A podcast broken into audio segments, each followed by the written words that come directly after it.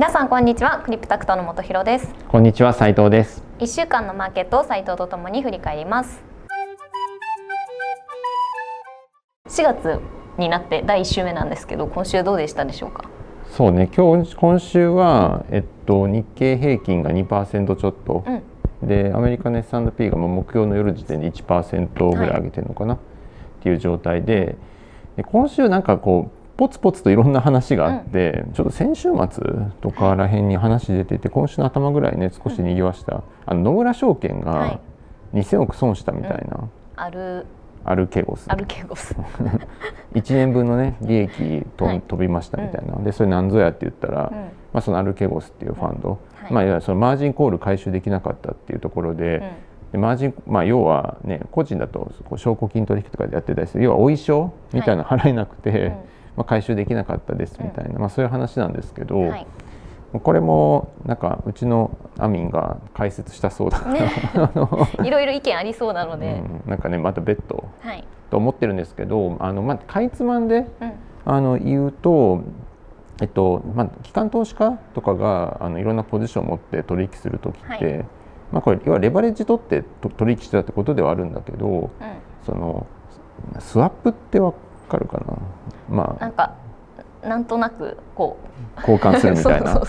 なんかその自分の名前自分で買うんじゃなくて、うん、証券会社に買ってもらうことって結構あるんですね。まあ、例えばモッチーが証券会社でさ、うん、でまあ、僕はその投資家で、うん、で、まあ、もちろん口座持ってるんだけど、はい、例えば僕が何かの株、まあ、バイドゥの株買いますみたいな、っていうのもいいんだけど、いやそうじゃなくてモッチーに、モッチーの名義で買ってみたいな。でそれでバイドゥの株が上がっても下がっても、そこのエコノミクス、まあ、要は儲ける損するは僕が負担しますと。うんうん、それなんかガクさんがお願いするメリットとしては、まあ、元もともとのお金別に入れなくても、うん、その上がった下がったっていうのだけをまあ、享受できるっていうことですか、ね、そうね。だからその買う必要なくて、買う必要ないというか、その例えば100億円分買ってきてって言った時に100億なくてもお願いだけしとく、100億買ってきましたと、でその100億の株が110億になるじゃん、そしたらその10億儲かった分は僕のものになるし、一方で100億もし10億減って90億になりましたってなったら、僕はその時初めて10億円払うみたいな、損して損したから埋め合わせしますみたいな、でまあちょっと手数料もらうみたいな、なんで100億の玉を最初用意する必要がない、っていう、まあ、そんな取引なんですよね。はい、であのまあ、もちろんそのその時に証拠金っていうのは一応積んでて、まあ、モッチーからしてもいやいや買ってくんないけどお前本当に損したら払ってくれんのかみたいな、まあ、本当に90億になった時10億くれんのかっていう心配ありますよね。そう。だからあらかじめ証拠金っていうのを例えば20億とかね、はい、30億で積んどいて、うん、これこれじゃあ口座に置いときますからって言って。うん。これ損したらここから取ってくださいみたいな。ださんは100億用意する必要ないけどある程度の証拠金っていうのを私に預けないといけないということですね。はい、で、まあ、これは単にレバレッジ取れますだけじゃなくて、うん、まあ、これ個人でもねそのねできる話なんだけども、はい、あのレバレッジだけじゃなくてあの、まあ、ちょっと細かい話すると、うん、僕の名義で買わないから、うん、大量保有報告書とかもさ確かに僕じゃなくてモッチの名前になったりするよね、なんか5%ぐらいとか持ってたら出さなきゃいけないみたいな、そうそうそう大株主リストとかさ、うん、なんかああいう時に僕の名前出ないみたいな。なるほど。モッチ証券会社っていう名前が出るみたいな。裏で実際にそのエコノミクス享受するのはガクさんだけどっていうことです、ね。うん、そうそうそうそう。とか逆あの空売りもそうで空売りとかすると、あれも確か0.25%ルールだったっけな？空売りとかしたら、うん、あの開示、届け出とかがあるんだけど、はいそれはモッチの名前でモッチがすることになるっていう。じゃあなんかあの大株主リストみたいな感じで結構金融機関が乗ってくることってあると思うんですけど、うん、あれってなんかじゃあ実は違うことの方が多いだこれもさいろんな掲示板とかで、うん、ねそのどこどこねどこどこ証券とか、モルガン・スタンレーがとか、GS が買ってきたとか、空売り、また空売りしてきたとかさ、みんなわーってよく個人の掲示板とかでわーってだって本当なんかもう怖いみたいな。GS しねとかさ なん空売りすんなみたいなとかあるけどあれ別に GS がやったわけじゃなくていややってんだけど別に GS は自分のお金でやってるわけじゃない、ね、自分のお客の注文入れてるだけってことですね。99.9%お客さんのもの、うんうん、あの本当に証券会社がプロップで自己ポジションでやってることはもうほぼない、うんうんうん、からあのもうそうねお客さんのポジション。お客さんの代わりにやってます。だから裏でうししじゃないけど、うん、言ってるお客さん別にいて、うん、ただ矢面に立ってるのはただもっちゃんだけっていう。じゃあなんかそういう手続きとかもしなくていいし表に名前も出ない形でそういった取引ができるっていうのもメリットの一つなんですね。そうそうそうなんで、そういったことを機関投資家でよくやることがあってスワップでやりますみたいなこと。はい、でまあ、今回そのスワップでやってて、まあ、レバレッジ取ってやってましたって話の中で、うん、まあ、あのその証拠金以上に損し損が出て株価が下がってね、うん。株価が下がってる中で返し損え証拠金足りないんですけどみたいな、うん、積み増してくれませんか？みたいになって、いやないです。ドヒャーみたいな。っていう。のが野村証券ってことですね。例えばね、うん、まあ他のいくつかの証券会社でもそのあの損が出てる報道ありましたけど、はい、なんかあの今週のあの最初の方前半なんか割とそこね、うん、そうですね。結構大きいニュースに。なんか混乱して、はい、いやこれそれだけで終わるのか、うん、そこからさらに波及するのかっていうところで少しマーケットもちょっと気に神経質になったところはありましたよねと。でじゃあこれがその広がるのこれアルクエゴスっていうファンドで終わるのか、うん、他のファンドなんかでもやっぱりすごく過剰にリスク取ってて、要は逆に証券会社から見てお客さんに過剰にレバレッジを与えてる。だからそれの逆回転が始まるリスク、もう信用収縮あるんじゃないかみたいな。確かにそのアルケゴスから言われたやつを他のファンドとかからも発注受けてて、足りないみたいなことがありえるかもしれない、ありえるかもしれないし、アルケゴスのファンドのあれを受けて、うん、証券会社とかも、うん、もう他のお客さんに対して同じことは、うん、もう同じまたさミスしたくないから、ちょっと今まではこんだけ貸してたけど、ごめんもうちょっと証拠金積み増してもらえないと無理ですとかってなってくるとそのファンドもこれ以上やっぱあじゃあ買えなくなるとかね、あるいは逆ちょっと売らなきゃとか、こんだけ持てないから売らないととかっていうのが起きるんじゃないかとか。そういったこう信用収縮のリスクとかやっぱり気にしているところはちょっと前半あったかなとは思っててこれはばっかりはね正直起きるかどうか分かんない、あのそれリスクあるって言われたらリスクはある、あのやっぱり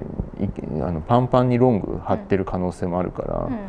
うん、そうするとそれだけやっぱりあのレバレッジ共有してましたみたいな、うん、ただ個人的には、そのじゃあそうねそのリスクはあるとはいえ、まあ、これこの話をした時に大体その十数年、はい、12年前とかリーマンショックの話なんかになぞらえる人は結構多くて、やっぱり当時その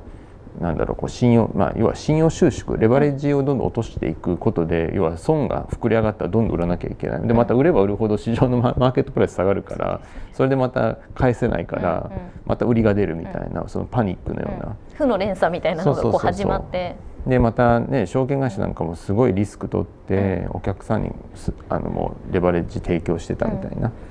でなんかイメージはあるね持ちやすいんだけどあの結構当時と今とで決定的に違うのはもう規制。だからもう当然それがリーマンショックの金融危機があって、それがあったから規制ってすごい厳しくなって。なるほど。でだからあの単純に比較ってできないどころかもう今だともうさまざまな角度からストレスとテストとかかけてね、うん、流動性リスクがどうだとかいろいろ見て、うん、でそれでも石橋叩いてでしかビジネスできないんですよ金融機関っていうのは。さすがにもう同じことは起こすまいと。そうだからリスクを取るなと言われてるわけ。それが規制の中でね。じゃあ今回もねレバレッジかけてあの取引してもら、うん、させてたけどそれもまあ許容範囲のリスク量の中でやってた。けど、あの当然ミスミスっていうかななミスというかその結果的に、うんそのこういったことも起きる。し、それをゼロにすることはできないけどじゃあそれが引き金でドミノ倒しにシステミックリスクが起きるかっていうとそれは少なくとも12年前とかに比べると格段に下がってる、うん、そもそもそうならないように、うん、もう何重にもテストしてやらされてて、もうなんだろうね。いや変な話自社株買いとかね、その配当とか一つとっても当局の許可が必要とか、当局と話が必要とか、まあ、アメリカだったりすると。金融機関は？金融機関とかはね。だからそういうなんかこう箸の上げ下げ、全部こう規制当局のなんかこうお伺いが必要なイメージね。それぐらいがんじがらめだから結構昔とは違うっていう意味においてあの全然やっぱりこんな話リスクある他に波及していくリスクあるかって言われたらイエスなんだけど、うん、一方でそれってなんか昔思いと全く同じかっていうとそれはノーだし。うん。あのその話をするんだったら規制でどれだけ厳しくなってたかなっているか今、うん、当時と今とどれぐらい違うかっていうのを理解してないと、うん、あの単純にいやまたなんか過去の繰り返しやみたいな話はちょっと乱暴かなとは思う。でただまあちょっと面白いっていうかあれなんだけどそのこれ、今規制規制って話したけど、うんこれあの銀行とか金融規制って、その人種フィーズっていうその大きな global significant institutional なんか financial institution だからちょっと忘れちゃったけど、うん、あのそういうこうカテゴリーに属されてるところが一番厳しい規制を受けてて例えばウォール・ストリートのね、うん、銀行だったり日本だったらメガバンク、はい、なんだけど証券会社って、実はちょっとそこの規制じゃなかったりするっていうか必ずしもそこじゃない。でもうちょっと野村証券とか大和証券は、まあ、会社の規模もそうだけど、一段一段下がるから規制も一段緩かったりするはず。金融機関の中でもやっぱ厳しいのってそういう大きい銀行とかってことなんですね。あのやっぱり大きいところが一番厳しい。うんうんうん、例えば日本だと国内基準まあ、地銀とかね、はい、まあ、一段緩いし、うんうんうん、メガバンクは高い一番高いし、ね、求められ求められる資本の水準とかが非常に、うんうん、厳しくなってくる、うん、それはやっぱりインパクトがあるからもし、うん、倒れた何かあった時に、うんうん、そうなんですね。じゃあ、えっと、今回なんかね今朝も日経でみずほもあの損出すかもみたいな報道とかありましたけどみずほが取ってたリスクよりも野村証券とかが取ってたリスクの方が大きかったみたいな可能性があるってことなんですか、まあ、あの実実態どうか知らないけどね、うん、知らないけどあの規制っていう観点で言うとみずほとかの方が厳しいものを受けさせられてるとは思う。さすがに。それはあの国際基準項、うんっていう中で求められるものっていうのがあるから、うん、だからまあそういう意味で言うと野村証券っていうのがその後出てきた三菱とかみずほとか、まあ、あるいはあの他の名前で言うと、まあ、クレディ・スイスなんかで野村よりもロス出したけどね、はい、あのそういった名前で言うとクレディ・スイスがちょっと特殊なぐらいな気がする。他のところはかなり大きな規制を受けてるから、うん、まあ、その分なんかロスもその会社の規模感にからするとそこまで大きな話ではどうもなさそう、うん、まあまあ一つ何かあると規制に絡めて何かあるとしたら今みたいなところかなとは。うんうんまあ、でも市場もね今週前半はちょっとどうかなみたいになってたけど、うん、今週終わってみたら結構ね普通に戻して上がって、うん、まあ、これあの実は僕毎週今日からですね ね、今日金曜日から、はい、あの月水金毎日朝8時過ぎにコメント、マーケットコメントを書いてまして。そうですね、まあ、あの引け後から朝にかけて何があったかっていうそうそうそうオーバーナイトとかあと今日の見通しみたいな、はい、書いてるんですけど。でちょっと今日投稿した内容にも重なっちゃうんですが、はい、あのまあ昨日、うん、あのちょっと4月になったら3月のいろんな経済指標なんか出てくるんですけど、でアメリカでその製造業の景況指数とか出て、はい、それがね64ポイントみたいな、うん、まあ、これあの50ポイント超えたら景気いいよみたいな、うん、50ポイント下回ったら、まあ、ちょっとあの景気悪化してるよみたいな感じで、まあポイント高い方がいいみたいな。はいなんだけど、まあ、64ポイント出ました。で64ってどれぐらいすごい数字かっていうとえっとね30何年ぶりみたいな。1980年83年以来みたいな。じゃあめっちゃ景気いいみたいな、めちゃめちゃ景気いいみたいな。3月は。そう。まあその景気改善しとるみたいな、うん、で製造業のね、はい、であでただ予想ももうね61ポイントぐらいとかだったからもともと予想ももう何十年ぶりぐらいの、うんうん来るぜみたいな、うん、まあそれぐらいの勢いだったんだけど。そこまで大きなサプライズでもないっていうか、うん、まあでもあの結果マーケットはねしっかり上がったけどね、うん、まあアメリカのだからアメリカの市場が素直なとこはそこだなと思っててこれもコメント書いたんですけどあのちゃんといいものが出て予想をしっかり上回ったらマーケットは素直に上がりますそうちゃんとみんな株も買ってくれると。ね。なんかそれピークが来たとかじゃなくて、でだってさ冷静に考えたらさ、うん、もう60何ポイントってねもう異常値みたいなもんなわけ、うんうん、だからさそれはもうこんだけさこう景気悪かった時の反動ってそれはすごいよねみたいな、うんうん、その反動の異常値の中で上振れたちょっと上振れましたとかってさ、もはやなどないやねんみたいなツッコミも冷静に考えてあると思うけど、まあ、そういう話はねせずそうちゃんとああの予想を超えてきたみたいな力強いみたいな。なるほど、まあ、しっかりだから株も買われましたと。はい、でただその後にあの失業保険の新規の申請件数なんかが発表されて、それはね予想より悪かったので悪かったので要は、えっと、申請する、そう申請する人が予想よりも多くて、でそれで長期金利下がったんですよ、だから今まで過去2か月起きてたことこのあの振り返りでも結構口酸っぱくずっと言ってましたけどその景気回復